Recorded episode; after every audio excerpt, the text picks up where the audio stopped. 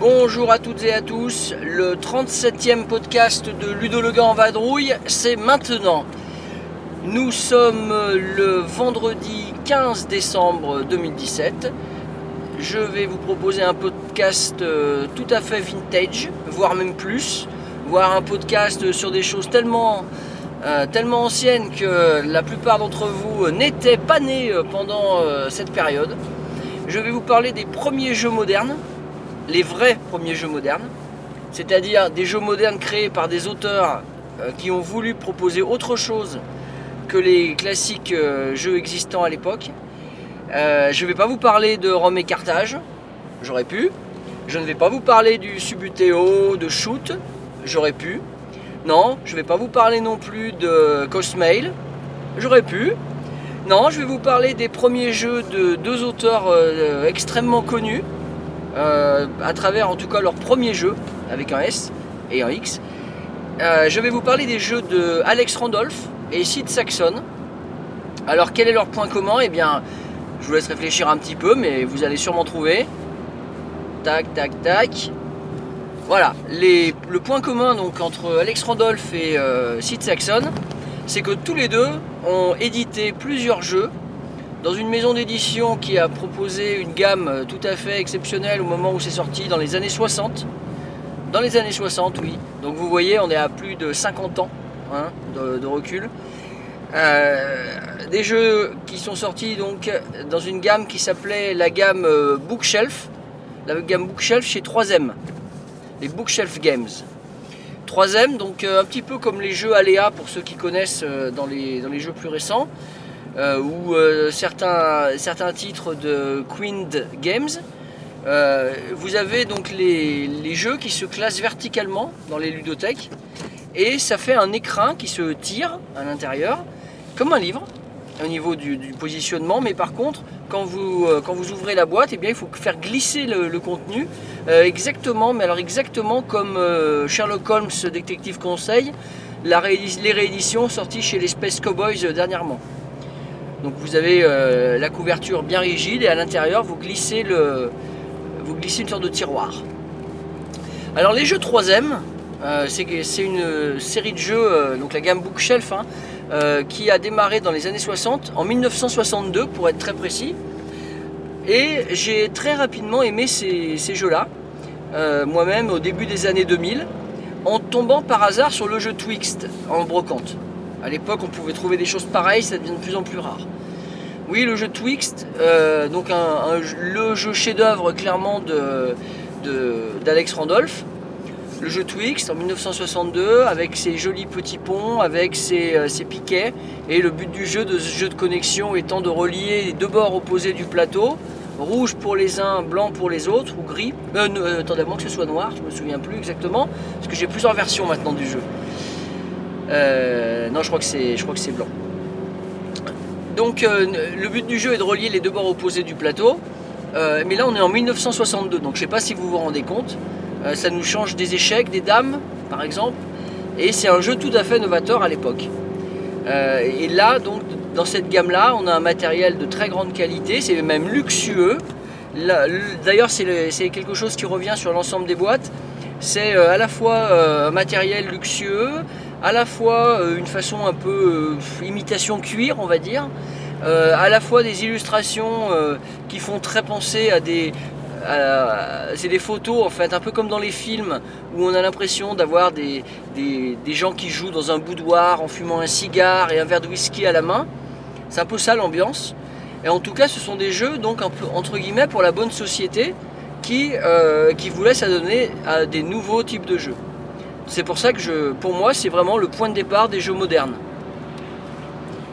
En 1962, on a eu un autre titre phare qui est sorti donc chez 3M euh, Bookshelf Games.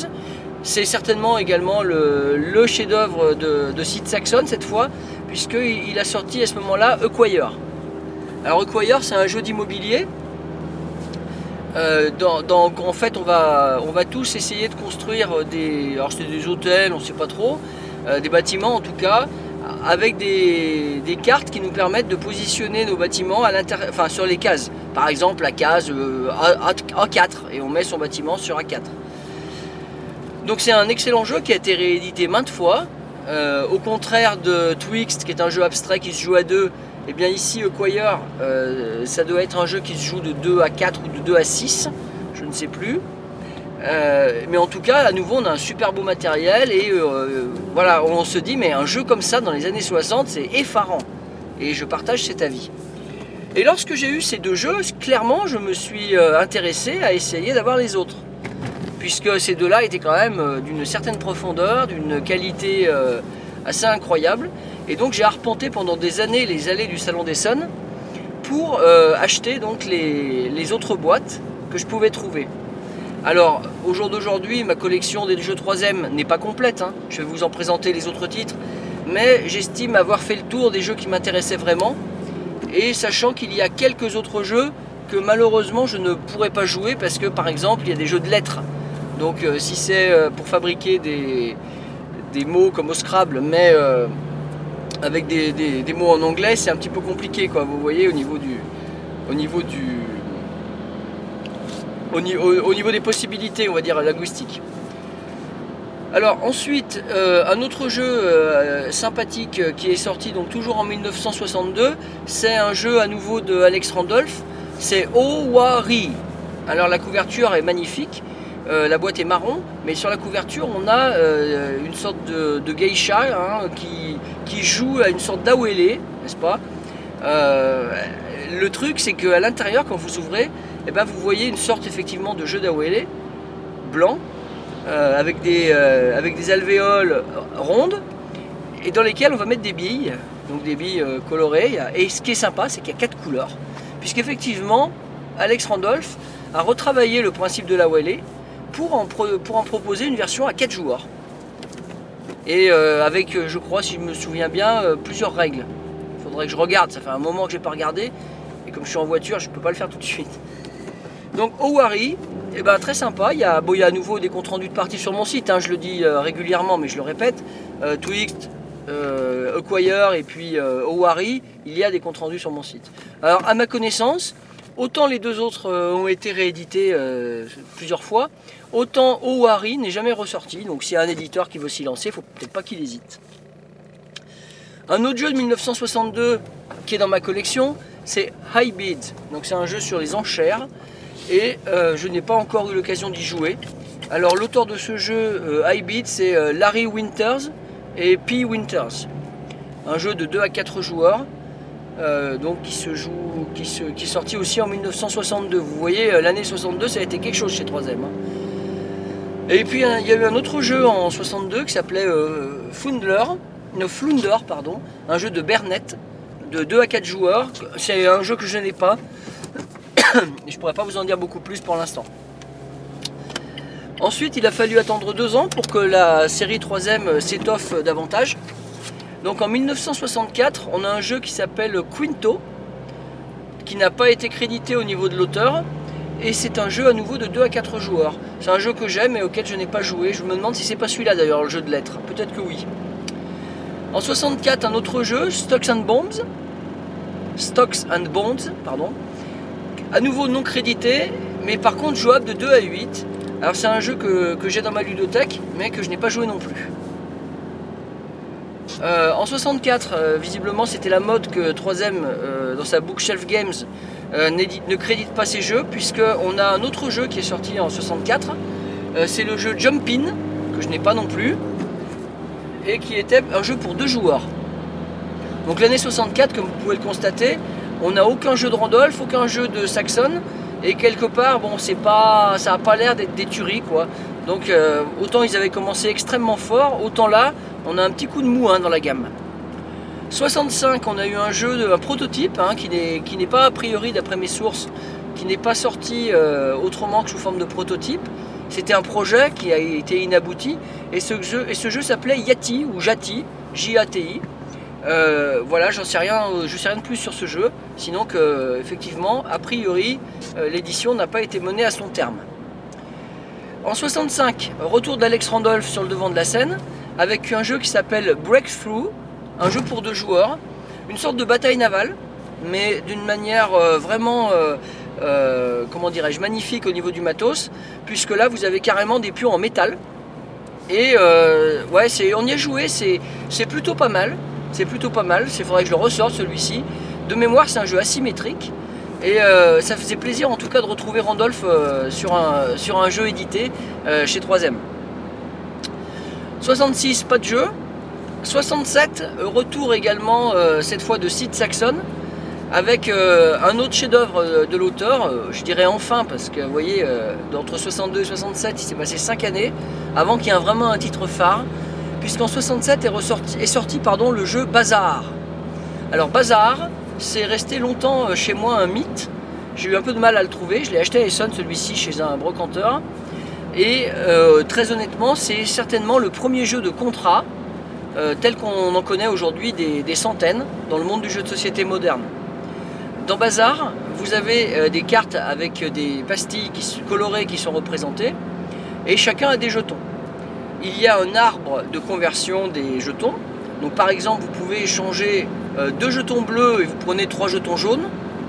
Ou bien euh, vous prenez, enfin bref, vous comprenez, hein, un échange de jetons avec un taux de conversion. Mais ce qui est tout à fait intéressant, c'est que les taux de conversion ne sont pas les mêmes d'une partie à l'autre. Et au milieu de la table, vous avez des cartes qui vont être euh, des contrats à réaliser. Donc par exemple, si vous arrivez à avoir un rouge et deux jaunes, vous pouvez prendre la carte qui rapportera des points. Le truc, c'est que le- les contrats sont collectifs, et enfin sont partagés, pardon, communs. Et donc souvent vous vous faites griller la politesse et vous avez intérêt à bien surveiller le stock de jetons des autres pour pas être en retard et qu'on vous pique la, carte sous le nez. Alors voilà, ça c'est. Enfin, vous vous rendez compte, on est en 67. Et euh, voilà, Alcide Saxon avait déjà sorti un jeu comme ça. Et je suis pas certain que ça se sache tant que ça dans le monde du jeu de société moderne euh, tel qu'on le connaît aujourd'hui. Euh, alors ce jeu a, été modifié légèrement et ressorti chez euh, plusieurs éditeurs. Alors je sais que Saxon avait retravaillé ce jeu en l'appelant, euh, il y a eu Samarcande je crois qui doit ressembler le plus, si je dis pas de bêtises. Enfin en tout cas voilà, si vous grattez un peu, vous devriez trouver des infos sur internet et puis une ou deux parties sur mon site. C'est un jeu qu'il faut que je ressorte ça parce que moi j'y ai pas joué depuis longtemps et ah, rien que d'en parler ça me, ça me titille. Toujours en 67, un autre jeu d'un auteur que je ne connaissais pas, Richard Onanian. Euh, c'est le jeu Fact in 5, euh, de 1 à 5 joueurs. Il faudra que je regarde, je n'y ai jamais joué. Mais il est à la maison. En 67 toujours, un jeu de Fred Butchler, un jeu pour 2 à 6 joueurs. Et là par contre on a un jeu un peu bizarre, c'est le jeu Féoudal, euh, avec un look de jeu d'échecs quand on regarde la boîte, qui est d'une sorte de vert bleu turquoise euh, assez, assez impressionnant. Et à l'intérieur, vous avez effectivement des pièces comme au jeu d'échecs. Euh, ce jeu Bizarroïde ne nous avait pas transcendé lors de la seule et unique partie que j'ai faite. Et puis là, on va dire, on a l'impression d'un dérivatif de jeu existant, comme si on voulait refaire le jeu d'échecs, quoi. Quelque part, ça nous a pas, pas emballé. Je crois que c'est avec Romain que j'ai dû jouer à ce jeu. C'était bizarre. 67 encore, on a Mr. President. Alors, Mr. President, c'est un jeu de Jack Carmichael, Car, euh, Carmichael, pardon, euh, de 2 à 4 joueurs. Euh, je n'ai pas ce jeu, je ne peux pas vous en parler, je suis désolé. 1968, on a un jeu qui s'appelle Foil. Donc c'est un jeu qui est dans ma ludothèque, un jeu de Frédéric A. Herschler, de 2 à 4 joueurs également. Euh, après, il faudra attendre deux ans, puisque le jeu suivant sorti euh, chez 3M, c'était le jeu Foil, donc en 1969. Donc le jeu Foil, c'est un jeu de, donc je l'ai dit de, Herschler, pardon. Euh, ah non, je vous dis des bêtises, excusez-moi, je, je viens de dire des grosses bêtises. Je voulais dire 1970, c'est le jeu Ploy, ou Ploy, P-L-O-Y, avec un look un petit peu à la, les envahisseurs, vous voyez, ou euh, euh, comment ça s'appelle euh, Je suis pas spécialiste de la science-fiction, mais on a l'impression d'avoir un gars de la Garde des Étoiles ou de la planète des singes, voilà, sur la couverture de la boîte. Donc ce jeu Ploie, c'est un jeu de Franck Thibault, de 2 à, de 2 à 4 joueurs. Il y a du monde là, il y a plein de voitures ici. Une petite seconde, hop là. Voilà. Euh, et je crois qu'on y a joué il y a quelques années. C'était assez bizarre avec des sortes de soucoupes, si mes souvenirs sont bons. Euh, mais j'ai pas, j'ai pas pris le temps de trop regarder le contenu de ma boîte. C'est pas forcément de celui-là dont je voulais vous parler le plus, hein, vous, l'avez compris. Je continue ma revue de jeux 3ème en vous parlant d'un jeu de 1971 qui s'appelle Executive Decision, euh, un jeu de Sid Saxon, n'est-ce pas? Euh, Un jeu de Sid Saxon auquel je n'ai pas encore joué, de 2 à 6 joueurs. Il va falloir que je le sorte et que je l'essaye celui-ci. Et ensuite, les jeux suivants, je ne les ai pas. Ce sont également des jeux 3ème, mais on peut dire que c'est un peu le début de la fin pour cette, euh, pour cette, pour cette maison d'édition. Attendez. Voilà. Euh, c'est un peu le début de la fin puisque les jeux 3ème suivants n'ont pas eu une existence énorme et je ne peux pas, je, ne les ai pas, on ne peut pas dire qu'ils m'intéressent beaucoup.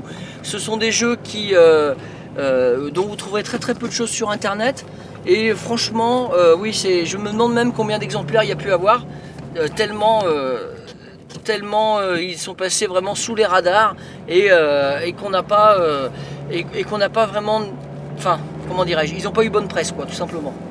Alors le premier, 1972, pourtant c'est une très bonne année, hein, euh, n'est-ce pas? Euh, Point of Law, un jeu de Michel Lipman, un jeu de 2 à 12 joueurs. Ouais, vous avez bien entendu, de 2 à 12.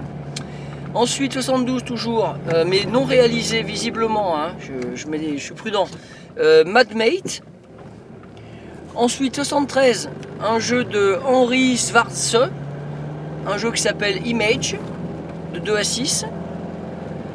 Encore un jeu de Franck Thibault qui avait fait Ploie en 70, ressort en 74. Ce jeu s'appelle Contigo. C'est un jeu de 2 à 4.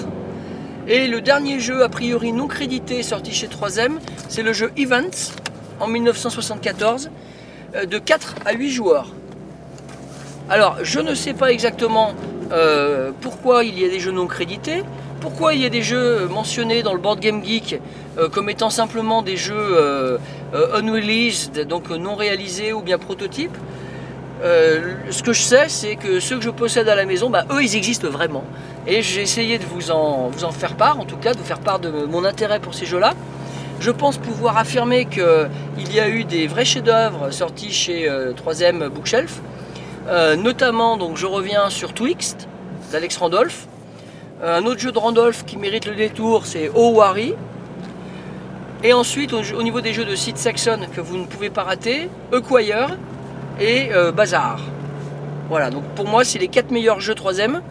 Euh, si à Essen, une année, vous voulez vous faire plaisir en ramenant un jeu vraiment à l'ancienne, mais moderne, eh bien, vous pouvez taper dans les quatre que je viens de vous citer, euh, avec un petit penchant peut-être pour Bazar, parce que là, il y a vraiment une histoire sur le côté premier jeu de contrat. Et sinon, si vous voulez euh, vous adonner au meilleur jeu abstrait du monde, et bien, après le Go quand même, eh bien, vous pouvez euh, essayer Twixt. Voilà. Euh, Owari et Acquire sont bons, mais euh, légèrement en dessous quand même des deux autres.